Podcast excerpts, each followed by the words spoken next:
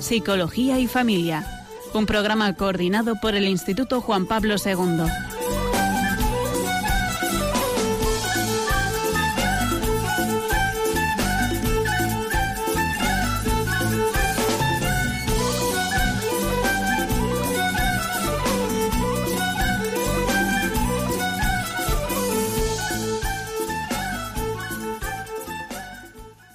Buenas tardes. Comenzamos el programa de hoy, Psicología y Familia, y vamos a estar un rato con ustedes. Yo me llamo Rafael Pérez. Y a su lado Raquel Talabán. Buenas tardes. El otro día, el martes anterior, hablamos sobre las obsesiones que fundamentalmente se componen de pensamientos y hoy vamos a generalizar un poco, hablando de los pensamientos que es tan, tan propio del ser humano, ¿verdad? Mm, quería comenzar con un pequeño cuento que nos ayude a entrar en el tema este. Dice así, un guerrero japonés fue apresado por sus enemigos y encerrado en un calabozo. Aquella noche no podía conciliar el sueño, porque estaba convencido de que a la mañana siguiente habrían de torturarle cruelmente. Entonces recordó las palabras de su maestro. El mañana no es real, la única realidad es el presente de modo que volvió al presente y se quedó dormido.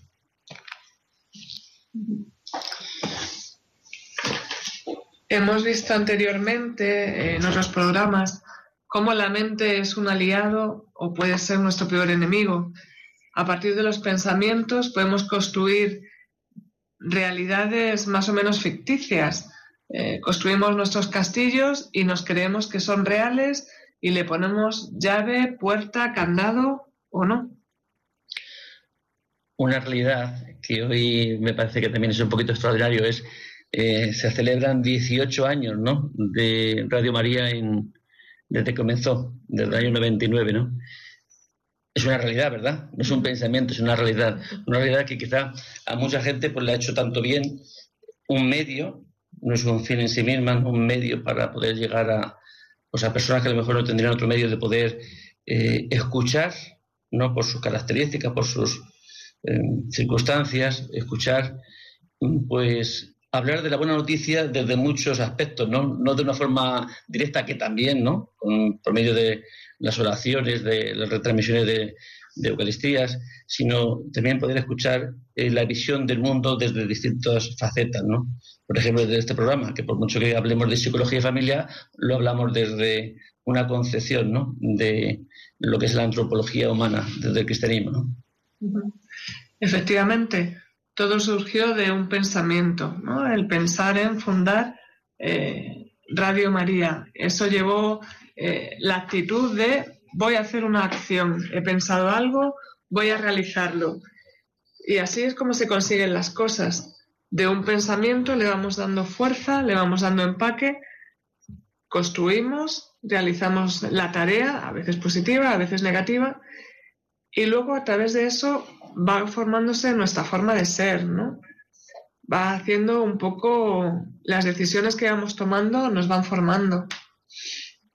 Lo que parece mentira que una característica humana, ¿no? Del hombre, del ser humano, que es el pensar como algo necesario, ¿no? Para tomar decisiones, para poder reflexionar, es un componente, una faceta, una eh, un proceso que necesitamos hacer para tantas cosas, y tenemos que hacer 18 por 14, necesitamos multiplicar, ¿verdad? Necesitamos el pensamiento, necesitamos eh, llegar a, esa parte de nuestra inteligencia donde poder desarrollar esto, esta meta que queremos, ¿no? Que es una operación. Y sin embargo, tantas veces se convierte, si no lo sabemos, eh, iba a decir dominar, ¿no? O controlar o... Mm, o vivir o experimentar, pues tantas veces se convierte como el inicio de tantos trastornos, ¿no? de tantas eh, dificultades en nuestra vida, tantos sufrimientos que ocurren porque los pensamientos a veces parece que van por su cuenta, ¿no? Son facultades que tenemos mm, y parece que funcionan por su cuenta sin nuestra intervención. Entonces somos eh, como pacientes que eh, sufrimos o padecemos algo que se nos impone, ¿no? Que es cuando surge la dificultad, cuando surge pues, cualquier clase de, de trastorno o, sufrimiento añadido a nuestra vida, ¿no? Si mañana yo pienso que va a ser un día fatal y ese pensamiento, por, no sabemos por qué llegamos a eso, le damos esa fuerza, pues cómo vivir hoy, si mañana va a ser un día fatal, ¿no? Pues, con esas expectativas, hoy también será fatal. Como bien decías en el cuento que has leído al comienzo del programa, Rafa, con nuestra mente vamos creyéndonos las cosas y vamos decidiendo si aprovechar el momento o no. Si nosotros hacemos de el pensamiento de mañana va a ser un mal día una realidad, ya parece que vas como desanimado, ¿no? Que todo lo que haces es como total, si va a salirme mal, si voy a tener este problema. Sin embargo, nos estamos anticipando, estamos creando una ilusión y la estamos viviendo como si fuera el momento actual. Hay una frase latina que lo dice muy claramente en, dos palabras, carpe diem, significa aprovecha el momento, que no es como mucho, muchas personas creen, eh, aprovecha el momento, diviértete, pásalo bien y no hagas otra cosa, sino en el momento presente, en el momento actual, lo que estás haciendo, hazlo. Si estás estudiando, estudia. Si estás trabajando, trabaja. Si estás descansando, descansa. No empieces a pensar en lo que voy a hacer porque después, porque mañana, porque la semana que viene, porque si no al final se nos está pasando un tiempo precioso entre los dedos y no sabemos si vamos a vivir dentro de una hora. Cuánto pensamiento perdido, ¿no? Yo tuve una reunión en la parroquia donde estoy y hablábamos de la fe, ¿no? Y hablábamos pues de, de la necesidad de creer. Y buscando citas de San Juan especialmente, ¿no? pero no solamente de San Juan, sino cualquier evangelista, la gran parte mm, del cristianismo, de lo que Dios nos pide, es creer. Quien cree en mí se salvará, quien cree tiene vida eterna, quien, proclama con, quien cree en su corazón y proclama con su boca que Cristo es Dios, se salva. Es decir, que ese creer que, que encima no es algo que uno quiera creer, ¿no? sino que necesita querer creer, ¿no? Para, mm, para poder llegar a tener fe. Mm, ¿Tiene que ver con el pensamiento? Pues, pues tiene, yo creo que eh, a veces creemos que solamente hablar de Dios es hablar mm, nombrando la palabra Dios, ¿no? O nombrando todo lo que se refiere a Dios. Yo creo que el hombre acaso puede hablar, eh, podemos escaparnos de, esta presencia, ¿no? ¿Acaso nuestra vida puede estar lejos de ella? ¿Acaso lo humano no está imbuido de divino? ¿no? Por mucho que lo podamos admitir o no admitir, ¿no? Pero yo creo que no podemos escaparnos de esa realidad. Es decir, que nuestro, nuestra, nuestra creencia, nuestro pensamiento, nuestra fe, lo, lo que las expectativas que tenemos realmente marcan nuestra vida, ¿no? condicionan, influyen, mm, no a decir determinan, pero sí que influyen en gran parte en cómo es nuestra existencia, ¿no? Si tenemos alegría, si estamos conformes, si disfrutamos con lo que tenemos o, vivimos con lo que no tenemos más que con lo que tenemos, ¿no? Esperando, esperando, a ver si con un condicional, ¿no? Si fuera rico, si mi mujer fuera de, otra forma, si tuviera otro trabajo, si tuviera más salud, y no como con un condicional y que nunca llegamos a, que se cumpla. Además, esto es como una ley no escrita, ¿no? Siempre queremos lo que no tenemos. Si tienes el pelo rizado, lo quieres liso. Si tienes un coche, piensas que estarías mejor con otro. Siempre, además, piensas que estás en desventaja, ¿no? Cualquier otra cosa es mejor. Y pasamos el tiempo, pues eso, pensando en condicionales, tampoco actuando normalmente para modificar esa, esa situación, sino simplemente valorando, haciendo el juicio de valor de algo negativo. ¿Acaso podemos cambiar una situación, un problema? ¿Podemos, podemos resolver un problema si no somos capaces de identificar que tenemos un problema? Con todas sus variables, con todas sus características, con, eh, con todas las posibles soluciones. Pues quizás no podemos, ¿no? Es decir, esa, eh, yo en ese tiempo, en estos, en estos tiempos, más que en este tiempo concreto, ¿no? A mí me da la sensación de que es difícil, ¿no?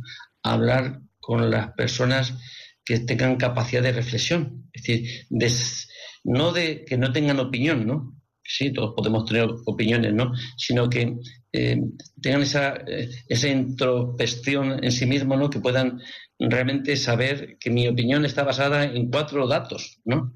Y yo creo una opinión por los datos que recibo, ¿no? que tiene poca consistencia. Yo voy a decir, ¿por qué me gusta esto y no me gusta lo otro? ¿Por qué hago esto y no hago lo otro?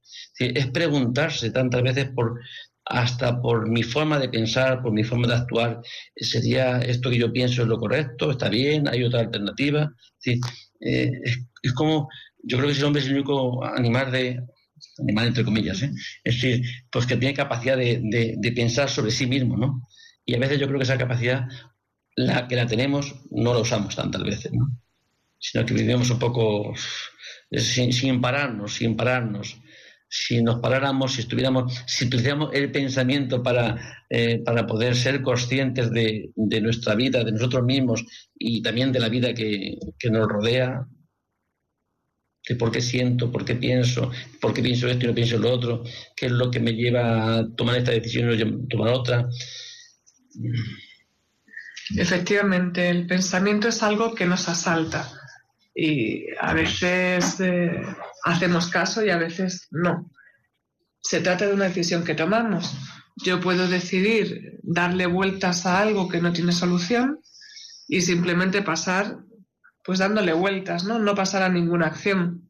Puedo decidir desechar un pensamiento y que no me domine o pensar que no tiene nada que, que ver conmigo o puedo escuchar ese pensamiento, hacerlo consciente y actuar en consecuencia.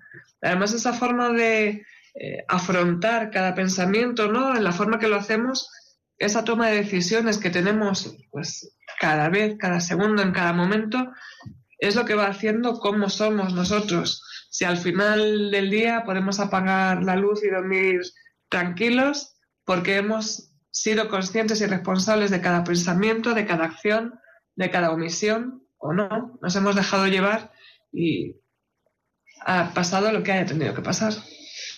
Mira qué frase utilizo muchas veces, pero no sé si, si fui yo el que la creó o es que la he copiado de alguno. ¿eh? si la ha copiado lo entendería también, ¿no? Intención sin acción es pura ilusión. A veces tenemos intenciones santas, buenísimas, mm, vamos, con, un valor admirable, ¿no? De, ser generosos, de ser solidarios. Y realmente, pues son, intenciones reales, muy sinceras de las personas, ¿no?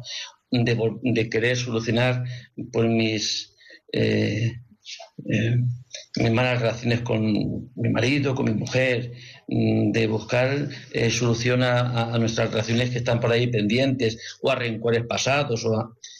Y la intención yo estoy seguro que las personas son sinceras.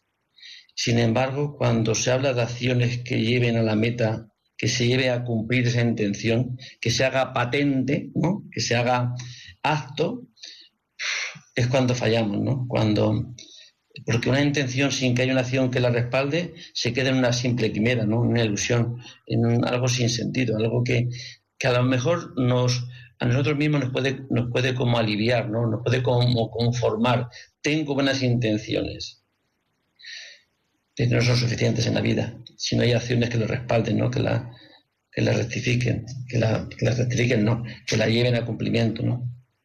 La semana pasada a mí me saltó una alarma, ¿no? Cuando hablamos de los trastornos obsesivos y hablamos del acumulativo, que es la persona que, por ejemplo, tiende a acumular papeles, libros, con la sana intención de leerlos, con la sana intención de clasificarlos, de colocarlos, de utilizarlos más adelante.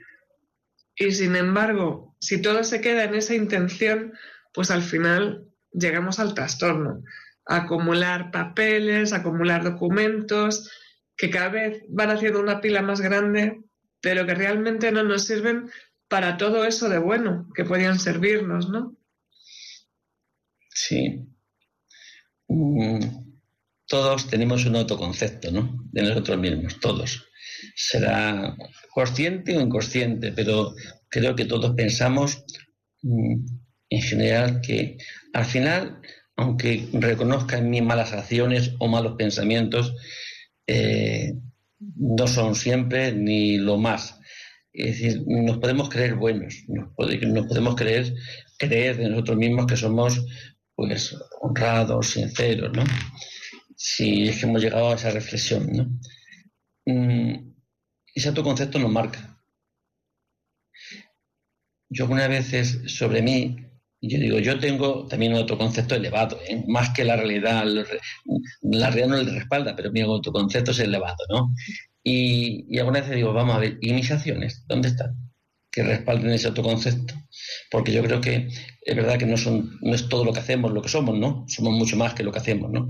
Pero es verdad que lo que hacemos en nuestra vida eh, habla de nosotros, ¿no? Y yo también necesito que hable bien de mí, a veces no habla tan bien, ¿no? pero sí que es esta lucha de, de escuchar lo que hago o de ser consciente de lo que hago, porque me da mucho más información, más información de lo que yo mismo pienso de mí mismo. Y eso creo que a ti también te pasará igual. Y creo que es algo bastante común, ¿no? Que lo que, lo que, lo que, lo que pensamos de nosotros eh, podemos estar confundidos, engañados, no porque queramos, y sin embargo, si eh, fuéramos capaces de descubrir lo que hacemos, nos daría información también de, de cuáles son nuestros fines, nuestros, nuestras metas, nuestros propósitos, ¿no? Es decir, nuestros intereses, para qué vivimos, ¿no? Si yo me dedico a robar, pues está claro que lo que me interesa, el, fin marca ¿verdad? Y decir, son informaciones que a veces nos pasan desapercibidas, si no somos capaces de emplearlas, ¿no? Fíjate que en un mundo en el que eh, todo es automático y rápido y todo tiene que tener su etiqueta, pues es muy común en Facebook, por ejemplo, o en el estado de WhatsApp, buscar frases filosóficas que queremos que nos definan, que siempre dicen algo que nos parece muy profundo y a veces no, pero eh, de alguna forma algo en nuestro interior sabe que un pensamiento, sea positivo o negativo, puede marcar la diferencia.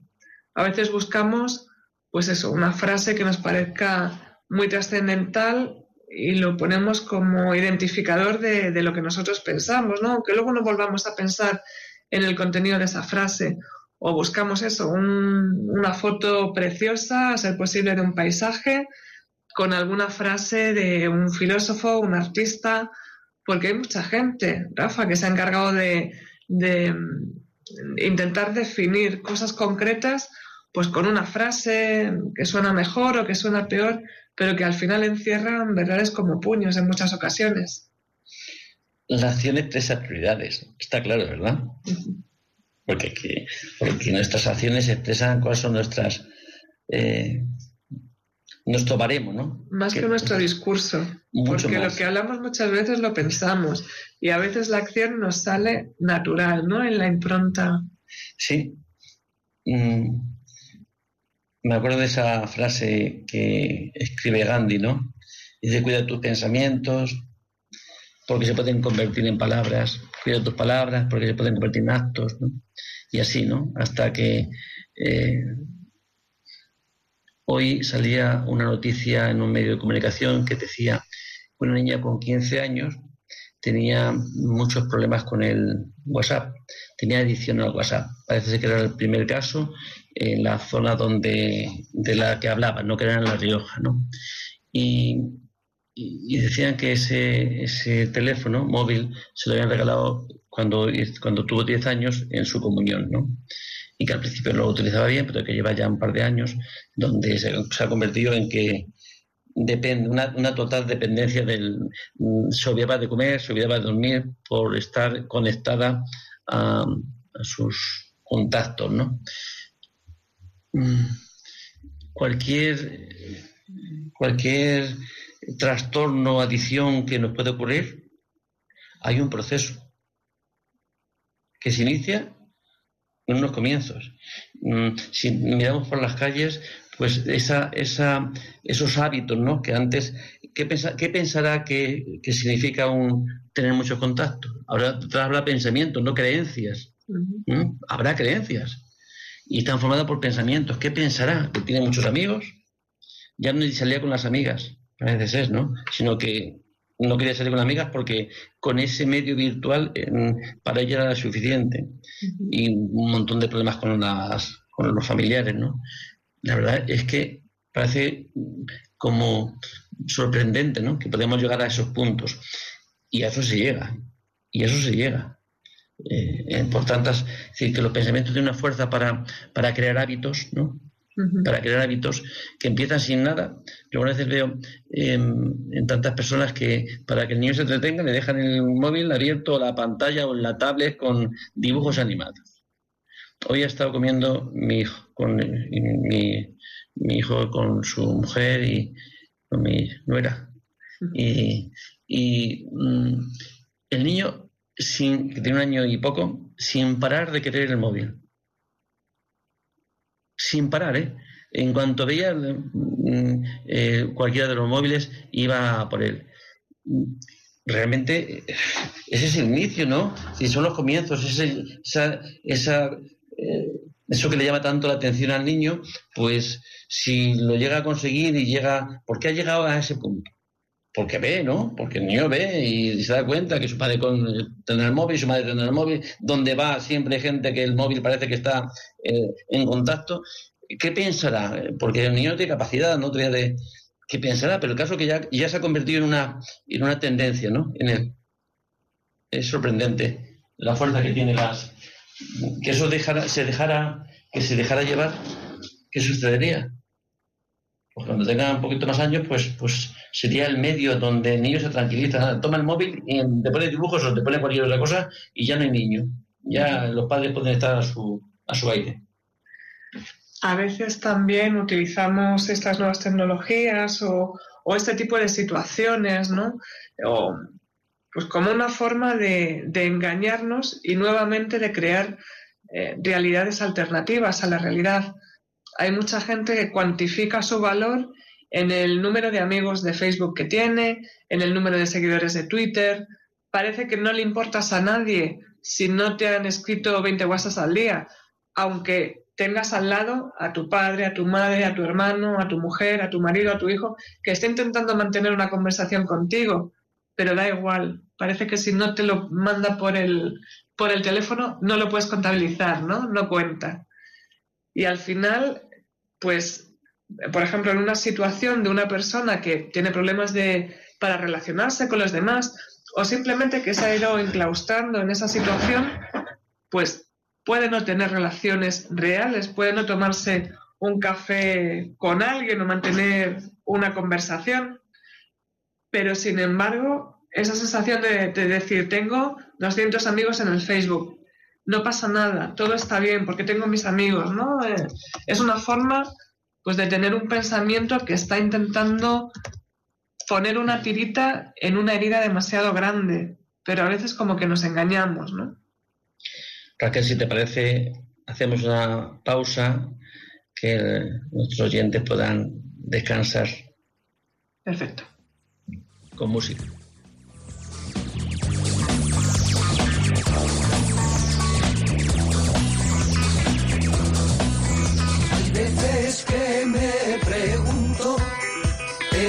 No sé contestarme lo que hacemos en la vida. Luego de nada nos vale, todo es una mentira,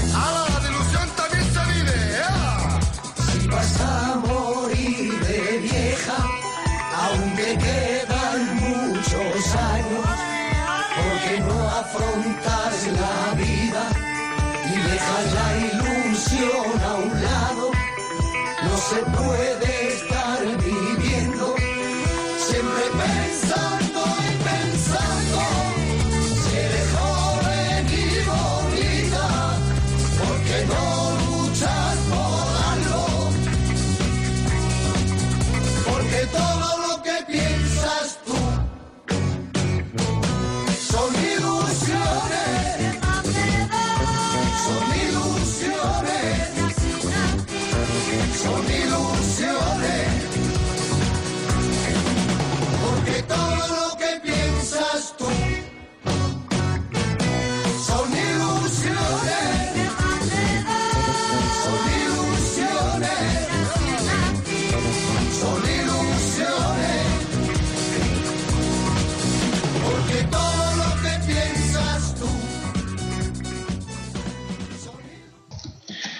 Buenas tardes. Eh, están escuchando Radio María y el programa Psicología y Familia. Y estamos hablando sobre los pensamientos, algo tan común en el ser humano. Siempre hablamos de cosas comunes, ¿no? Que nos pasan, ¿no? Porque así llegamos a más población, cosas que nos pasan a todos. Hablábamos antes de la pausa de cómo nos estamos cambiando la sociedad hacia un mundo en el que siempre buscamos, eh, dentro de esta urgencia y de esta eh, vida tan rápida ¿no? en la que nos estamos desarrollando en los últimos años, pues una frase que siempre llene un vacío, que parezca como muy sonora, ¿no?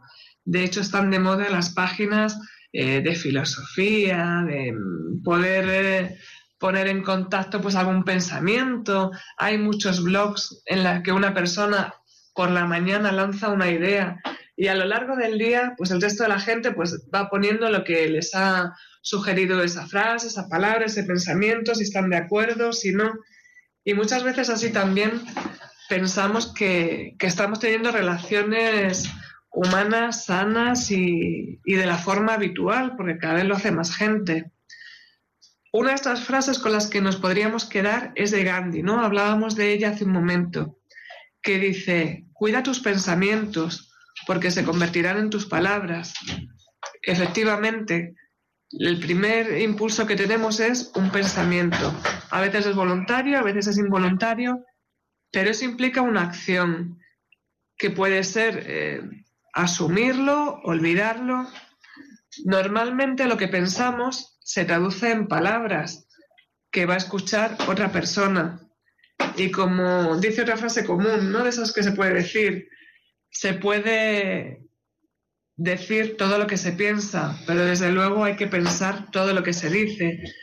A veces el pensamiento nos sale por la boca y no le damos mayor importancia, cuando el que está enfrente lo va a escuchar y lo va a asimilar de una determinada manera según cómo se encuentre. Dice también Gandhi, Cuida tus palabras, porque se convertirán en tus actos.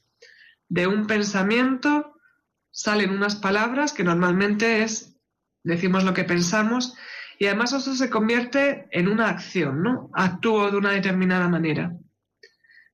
Pero nuestros actos, también según Gandhi, se convierten en hábitos. Cuando de una forma repetida vamos actuando de la misma manera, eso se va conformando un poco nuestra personalidad la forma de hacer las cosas, si además siempre va, pues, pensamiento, palabra, acción y acción repetida, es nuestra forma de ser. Ya la gente que nos conoce sabe que ante un determinado estímulo vamos a actuar o a decir eh, algo de una determinada manera. Pero no es porque lo diga Gandhi, porque realmente es como al final actuamos, ¿no? Efectivamente, simplemente él se atrevió a ponerlo quizá en palabras. Pero fíjate que también, igual que hay actos que se convierten en, eh, actos repetidos se convierten en hábitos, según qué actos se convierten también en virtudes, ¿no? Que son hábitos. Mm, Cuando el pensamiento es positivo, la acción es positiva y además lo convertimos en un hábito repetido, efectivamente. Es o sea, que no siempre tiene sus eh, connotaciones negativas, sino que a, la vez, ojalá pudiéramos aprender a cómo actuar de forma habitual, ¿no? Mm, haciendo el bien, trayendo el bien a los demás, pensando bien de los demás, ayudando a los demás. Pues yo creo que seríamos virtuosos, ¿no? Sí, fíjate que siempre parece que lo más fácil es pensar mal y, actuar mal. Sin embargo, haciendo un inciso de lo que estamos hablando en el programa, hay teorías de prevención del Alzheimer y otras demencias que dicen que tenemos que hacer cosas diferentes a las que hacemos habitualmente, ¿no? Por ejemplo, comer con la mano izquierda o lavarnos los dientes con la mano izquierda si somos diestros o con la derecha si somos zurdos. Pues pienso, ¿qué le pasaría a nuestro cerebro si en este sentido también actuáramos diferente, ¿no? si nos atreviéramos a tener pensamientos positivos, por ejemplo. ¿Qué nos pasaría a partir de ahora si en vez de estar mirando lo que voy a hacer para complacerme o por mi interés, mi intención fuera qué hacer para ver qué bien puedo hacer a cualquiera de las personas que me rodean? Fíjate que solamente esa, esa premisa es suficiente como para que nuestros actos cambiaran, nuestra percepción de nosotros mismos fuera distinta. Hay personas, hablaba hace, hace un ratillo con una, con una chica, jovencita, ¿eh? de 18 años, no, todavía no los tiene ni siquiera, y decía, es que llevo tres días con ansiedad. Mm, su madre decía, me está diciendo mi madre que te diga que, que, no he comido apenas, ¿no? porque tiene también ciertos trastornos de alimentación. Fíjate, eh, su mundo gira en torno, bueno, yo creo que en todos, ¿no? En todo ser humano gira en torno a nosotros, cómo nos sentimos, cómo estamos. Y sin embargo, ese mirarte al ombligo hace que cualquier sentimiento, cualquier emoción parece que se intensifica. ¿Y si miráramos cómo está el otro? ¿Y si nuestro, nuestra atención estuviera enfocada a qué puedo hacer por el otro? En el fondo, todo aquello que hagamos por los demás, al final se vuelve hacia nosotros. Es decir, el bien trae bien y el mal trae mal. El bien que, que podamos hacer lo que podemos hacer por el otro al final se convertirá también para nosotros en un bien. Pero no, esto no es cuestión de ser cristiano o no ser cristiano del aspecto religioso, sino del aspecto, del aspecto humano, de, en este plano, sin más, sin ninguna otra. Eh, no hace falta el remitirnos a Dios, hace falta remitirnos casi casi a, a, lo, a lo, que somos, a, personas Mm. Que, el bien trae bien, que el mal trae mal. Está claro, ¿verdad? Que mirarse lo mismo el ombligo nunca es, nos saciamos, nunca estamos satisfechos, nunca estamos saciados. Si tenemos, porque tenemos. Si no tenemos más, quisiéramos tener más. Otras cosas de, forma distinta. Y sin embargo, si miramos al otro, sería tan fácil de, de poder recibir esa compensación esa conversación de decir, mi conciencia me apoya, vivo de acuerdo a mi... Porque en el fondo yo creo que todos sabemos lo que es correcto y lo que no es correcto, ¿no? Si no estamos demasiado, demasiado dañados, ¿no? Mira, no, no, perfecto. Eh, por mi trabajo tengo la, oportunidad de preguntarle varias veces al día a varias personas diferentes qué harían si la persona que normalmente les cuida, un familiar o un profesional o alguien que tienen al lado, se cayera delante de ellos. Y dentro de una entrevista donde todo discurre, discurre perfectamente, preguntas, respuestas, razonamiento, pues cuando llego al ¿y qué haría usted si fulanito se cae delante de usted, ¿no? que usted lo puede ver? El 90% de la gente lo que entiende es qué pasaría si yo que estoy escuchando esa pregunta me caigo. No, no, no. No que, no qué pasaría si usted se cae, sino qué pasaría si se cae el otro, el que está al lado, el que lo cuida. Y no estamos acostumbrados a, pensar en eso, ¿no? A pensar en el otro, a pensar cómo podemos mejorar el segundo que estamos viviendo. Creo que nuestro sufrimiento, eh, nuestras preocupaciones, nos hace centrarnos tanto en nosotros mismos que no somos capaces de ver al otro que es un mal en este mundo, un mal. Eh, sentirnos eh, que el mundo gira en torno a mí mm, y nos incapacita ¿no? para ver que el otro también tiene sus necesidades, que yo podía hacer algo por el otro. Nos incapacita, es, es poder, ese trabajo, ¿no? Ese trabajo, esta intención de poder eh, ser consciente del otro. Una gran parte mm, de, esto que estamos hablando sobre el tema de los pensamientos es que nos hace inconscientes, es decir, eh, es como la realidad que vivimos, que experimentamos, que sentimos, ¿eh? es de acuerdo a los pensamientos, al contenido de nuestros pensamientos. No de acuerdo a la realidad, sino a, de acuerdo a los pensamientos que tenemos sobre la realidad. Quizás eso es un impedimento ¿no? para poder, poder vivir la realidad misma. Sino lo que mi pensamiento dice de la realidad. Y somos tan pobres que a veces, ¿qué, podemos percibir de la realidad? Tú, en esa, estamos aquí, ¿verdad? Estamos en una habitación que hay una puerta y una ventana. Yo te digo, Raquel, estás confundida, no hay puerta, porque yo no la veo. Yo solamente veo ventana. ¿Y tú qué me podrías decir? Que no hay ventana, ¿verdad? Porque tú no la ves, está a tu, a tu espalda, que solamente puerta. Y a veces así, eh, así nos relacionamos, ¿no? Afirmando de forma categórica eh, que lo que yo veo es lo que existe. Lo que yo creo es no hay otra cosa. Eso sucede, ¿no? tantos desacuerdos, tantos... Eh, y a lo mejor no hay una voluntad de negar esa realidad, no hay una voluntad de no de hacer mal, sino de no hacer el bien que podemos, ¿no? Sino simplemente nos hemos acostumbrado a ir percibiendo la realidad de una forma pues muy taimada, muy acorde a mm, lo que hay en, en mi metro cuadrado, ¿no? Y no más allá. Fíjate que todo lo que te decía antes de empezar, ¿no? Que parece que oyes cualquier clase de, eh, de tema, coloquio sobre cualquier circunstancia política, religiosa, social. Eh, y tantas veces es describir eh, las circunstancias que, o, las, la problemática de las circunstancias ¿no? de nuestra vida. Y yo veo que a veces Mm, si esa problemática, mm, si no somos conscientes, desde luego no podemos dar, buscar soluciones, ¿no?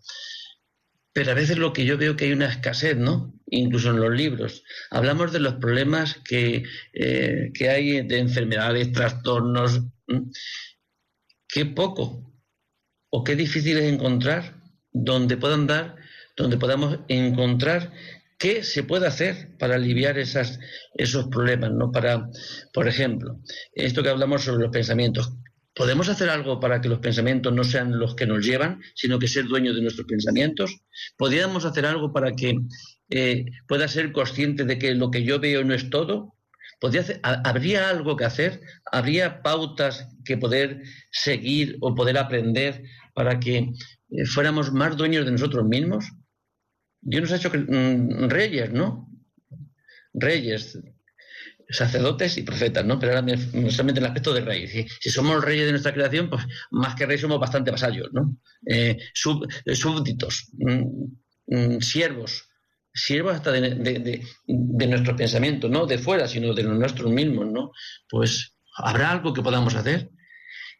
Y yo creo que sí puede hacer algo.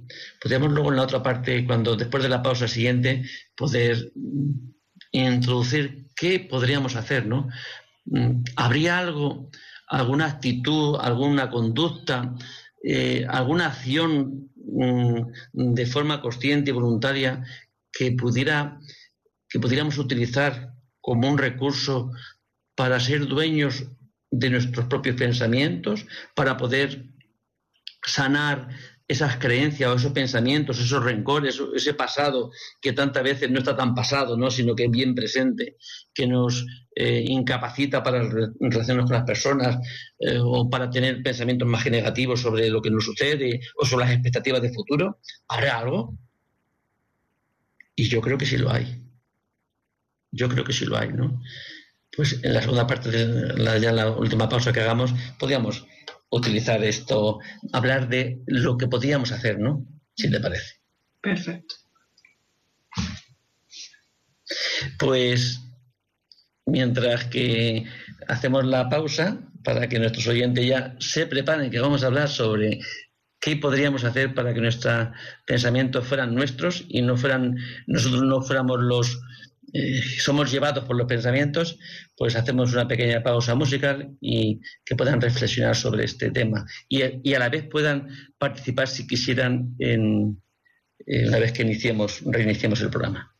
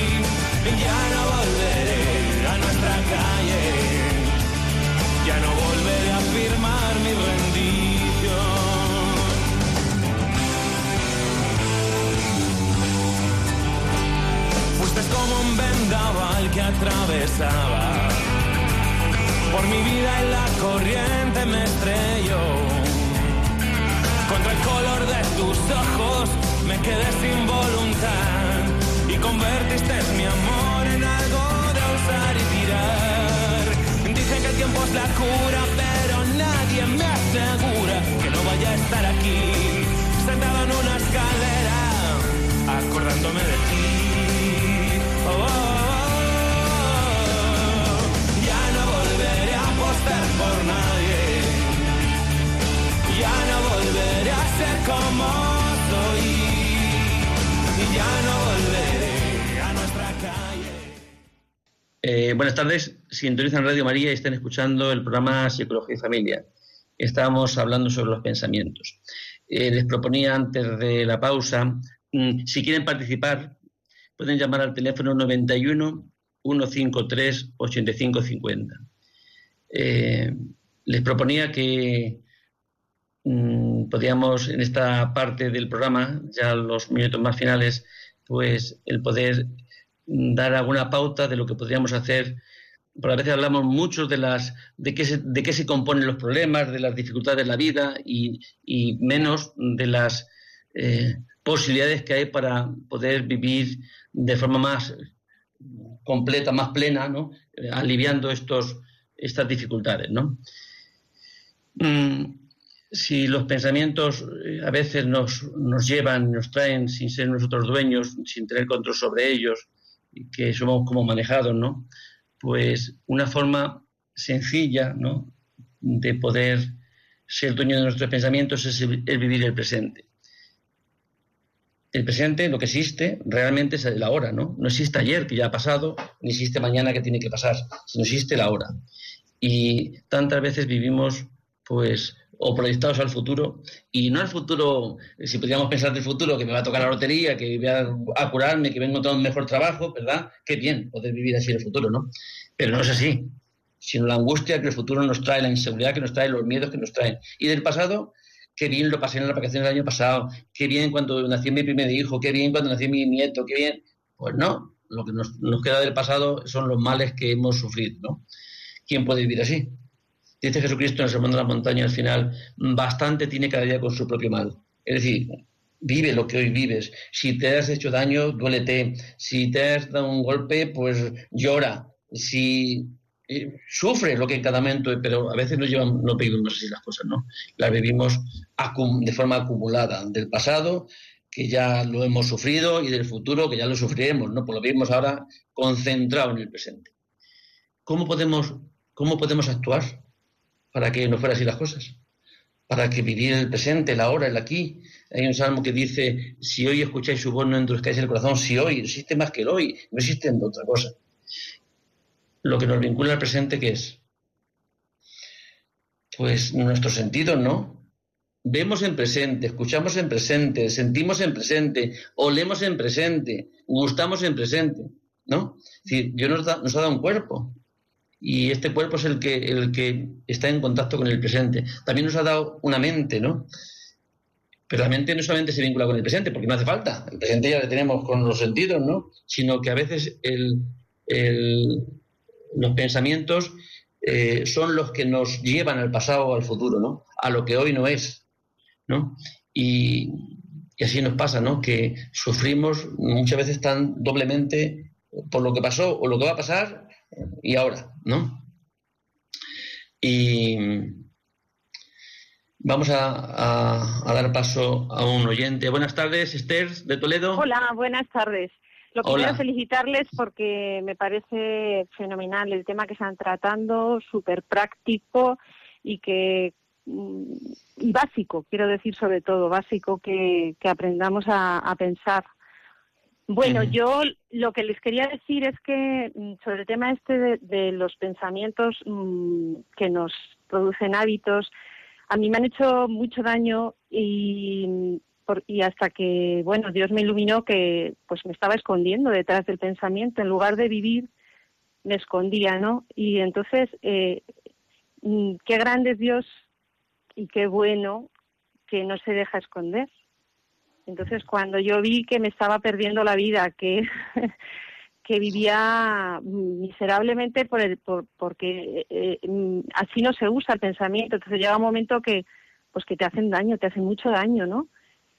Porque no vives, no vives, ¿no? Entonces Dios dijo, mm, a mí no me puedes meter ahí, ahí no puedes meter la fe, no puedes meter porque, porque no, porque no te dejo, ¿no? Eh, no sé si me explico porque, porque verdaderamente es que no se deja manipular. La, la vía de la fe es como la vida, eh, no, no, se, no se controla, no se manipula con pensamiento, la tienes que vivir. Pero tú puedes andar escondiendo y, y, manipulando todo, pero a Dios no. Entonces eso es lo que me ha hecho a mí abrirme a, a, a querer tener otra actitud, ¿no? Y a ver las cosas de otra manera, pero hay que tocar mucho fondo porque es un arma muy peligrosa, ¿no? Por eso les estoy muy agradecida por porque iluminen todo esto, ¿no? Porque es un arma que nos ha dado Dios que nos puede hacer mucho bien o mucho mal. Sí, sí. Gracias, Esther, por tu intervención sobre esto que estamos tratando. Es cierto que a veces tenemos unas cualidades, ¿no? Esto que estamos hablando, unas potencialidades que según cómo las empleemos nos trae bien o nos trae mal, ¿no? continuando lo que estábamos diciendo, pues sobre eh, la realidad, ¿no? Eh, sobre los pensamientos que a veces nos sacan de la realidad, qué es lo que puede hacernos, qué es lo que nos puede ayudar a entrar en la realidad, por los sentidos. Ahora mismo, ¿qué sucede? Yo estoy escuchando un ventilador, estoy escuchando un reloj, estoy escuchando, ¿verdad? El escuchar se hace siempre en presente. Si solamente utilizamos el oído para, para en nuestra vida, escuchar lo que haya, sin calificarlo, si bueno, malo, agradable o desagradable, pues sería suficiente como para que no nos dejáramos llevar. Buenas tardes, Marta de Segovia. Hola, buenas tardes. Hola. Eh, enhorabuena, me ha encantado lo, que, lo que se ha dicho. Yo solo voy a decir dos palabras que me parece que, por lo menos a mí me sirven, y es no quejarse. Porque me parece que, mm, que ya con solo con eso nos animamos más nosotros, animamos más a los de alrededor y, damos más positividad a, nuestra vida, ¿no? Y, eso de no quejarnos lo interiorizamos de verdad, es decir, a no sentirnos, ay, esto que me ha pasado, porque una cosa te habrá pasado mala, pero a lo mejor 15 buenas. Entonces, bueno, nada, es solo eso, no quejarnos.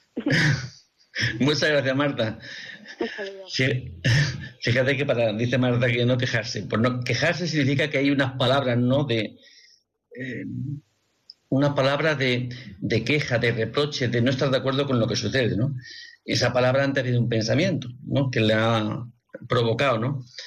Eh, qué bien que te quejes si te has dado un golpe con la rodilla con la silla y tienes un dolor inmenso. ¡Ay, qué dolor! ¿no? Y te puedes quejar de, daño, ¿no? Pero a veces no son estas quejas las que supongo que se refiere Marta, ¿no? Sino tienen que ser otra clase de quejas, ¿no? Buenas tardes, Inés de Madrid. Sí, buenas tardes. Mire, yo le quería consultar que qué se puede hacer cuando se tienen problemas mucho tiempo y no se solucionan. ¿Pero de qué tipo? ¿Cómo? ¿De qué tipo los problemas? Pues son de una cosa que me hizo mi hermana y entonces me ha traído aquí, o sea, viste una vivienda con ella, con mis padres y, no ha cumplido nada y, encima me trae luego a algunas personas que me están haciendo daño en casa y ya van camino de mucho tiempo y no soy capaz de, solucionarlo. Ella no quiere. Gracias, Inés. A ver si te podemos decir algo sobre esto, porque fíjate, los hechos no los podemos cambiar, ¿verdad? La situación, lo que pasó, ha pasado y eso eh, no se puede cambiar porque está en el pasado. Lo que se puede cambiar es el presente. A veces el presente no puede cambiar aquellos hechos, ¿no? Y la situación, pues uno puede, uno como somos libres para hacer el bien y para hacer el mal pues puede ser que la otra persona haga lo que le parezca, ¿no? Y tú no puedas estar de acuerdo. Pero lo que sí está en tu mano es qué pensamientos pones en, o qué piensas sobre, no tanto sobre los hechos, que los puedes mm, expresar tal como sucedieron, sino qué intenciones pones en las personas, ¿no?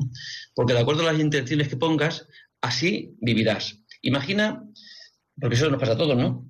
Imagina eh, que ha sucedido una injusticia contigo, mm, de una persona concreta.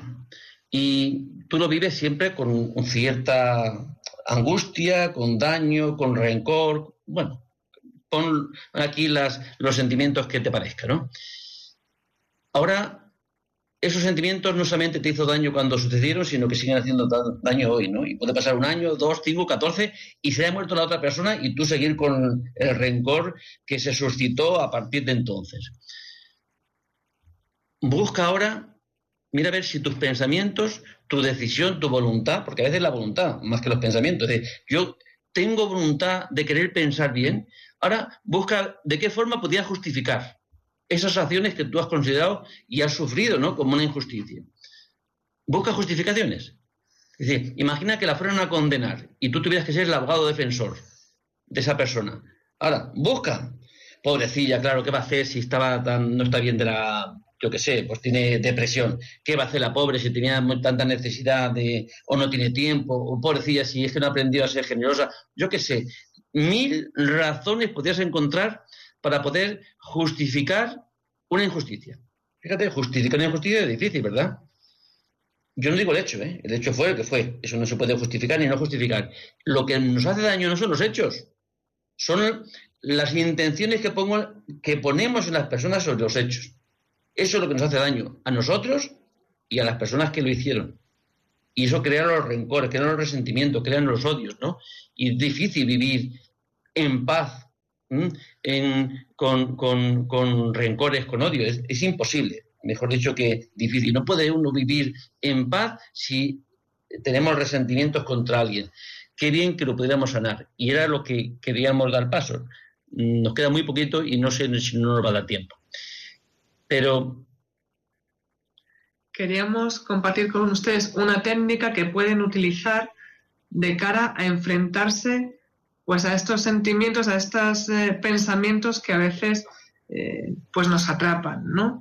Muchas veces, pues todos llevamos heridas que han pasado, pero que aún siguen sangrando en nuestros corazones, que parece que ya em, habrían tenido que, parar, que solucionarse, o al menos al ser pasado dejar de doler, y sin embargo siguen doliendo, ¿no? Eh, llega un momento en el que ya no siente que están sangrando, pero siguen eh, doliendo. El efecto dañino de la herida permanece porque no se ha curado y persiste en el tiempo. Por ejemplo, un niño se verá inundado de tristeza al perder a su madre.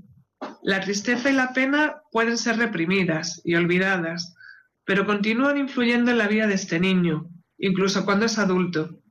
Quizá le cueste trabajo acercarse a la gente por temor a perderla, o sea incapaz de aceptar con amor a personas que se acerquen a él. O quizá pierda gradualmente interés por la vida y por las personas en general, porque emocionalmente se encuentra aún junto a la tumba de su madre, negándose a alejarse de allí y pidiéndole un amor que ya no puede darle. Tal vez el que te haya hecho daño sea un amigo. Al principio es dolor y luego ya es resentimiento, cuando lo mantenemos latente dentro de nosotros. Por un lado queremos a esta persona, tenemos un amor auténtico, pero por otro lado seguimos recordando, por alguna razón misteriosa, pues el, dolor que nos, que nos ha producido. Pero seguimos queriendo tener ese, ese cariño, ¿no? De esa persona a la que una vez amamos de alguna forma. Quizá algo nos ha asustado y nos ha dejado un recuerdo desagradable y eso nos da pues temor y ansiedad cuando en la actualidad, aunque haya pasado mucho tiempo, tengamos que enfrentarnos a una situación similar. O a veces tenemos un sentimiento de culpa que nos, que nos cuesta quitarnos de encima, ¿no? Pero podemos hacer algo. Para, porque ya nos falta un minuto que creo que nos den, es simplemente el poder rematar, aunque en otros programas tenemos que seguir expresamente con este tema. Mm, ojalá pudiéramos el que sobre todo el que pueda considerarse cristiano, ¿no? que pueda realmente creer que Dios ayuda. Concretamente, dice, eh, haz una especie de ejercicio, mm, quédate, eh, vive el presente, deja de pensar, siente tu cuerpo, escucha, eh, siente, date cuenta de cómo entra el aire, entra el aire sale por tu nariz, es decir, no pienses. Y imagínate esa escena que pasó todo esto que sucedió, ¿no? ¿Mm? Y imagínate que en esa acción, que en esa, en esa escena, que te la puedas eh, realmente imaginar con detalle qué pasó, quién era, era de día, era de noche, había luz, estaba en casa, estaba afuera, con el mayor detalle que estuviera presente Jesucristo. y ahora revive esa acción, ese rencor, esa injusticia, revívelo como si hubiera, si hubiera estado presente Jesucristo. ¿Qué te diría si tú le dices, fíjate lo que me ha hecho esta persona, fíjate el daño, fíjate cómo me siento, date cuenta, Señor, cómo, cómo estoy sufriendo desde entonces, eh, el rencor que siente mi corazón hacia no sé qué cosa o hacia no sé qué persona. entabla un diálogo con el Señor. Mira a ver qué te diría el Señor, qué diría de esa persona, eh, estando es como imaginando esas, eh, esa situación de la forma más real. Al final nos ha pillado un poquito el toro y no podemos desarrollar este tema, pero si nos proponemos que el siguiente programa que podamos hacer, este tema lo haremos mucho más amplio y tocaremos porque me parece que es algo bien importante que puede ayudar a tanta gente. Así que buenas tardes y hasta el próximo día que nos veamos, martes. Que tengan buena tarde.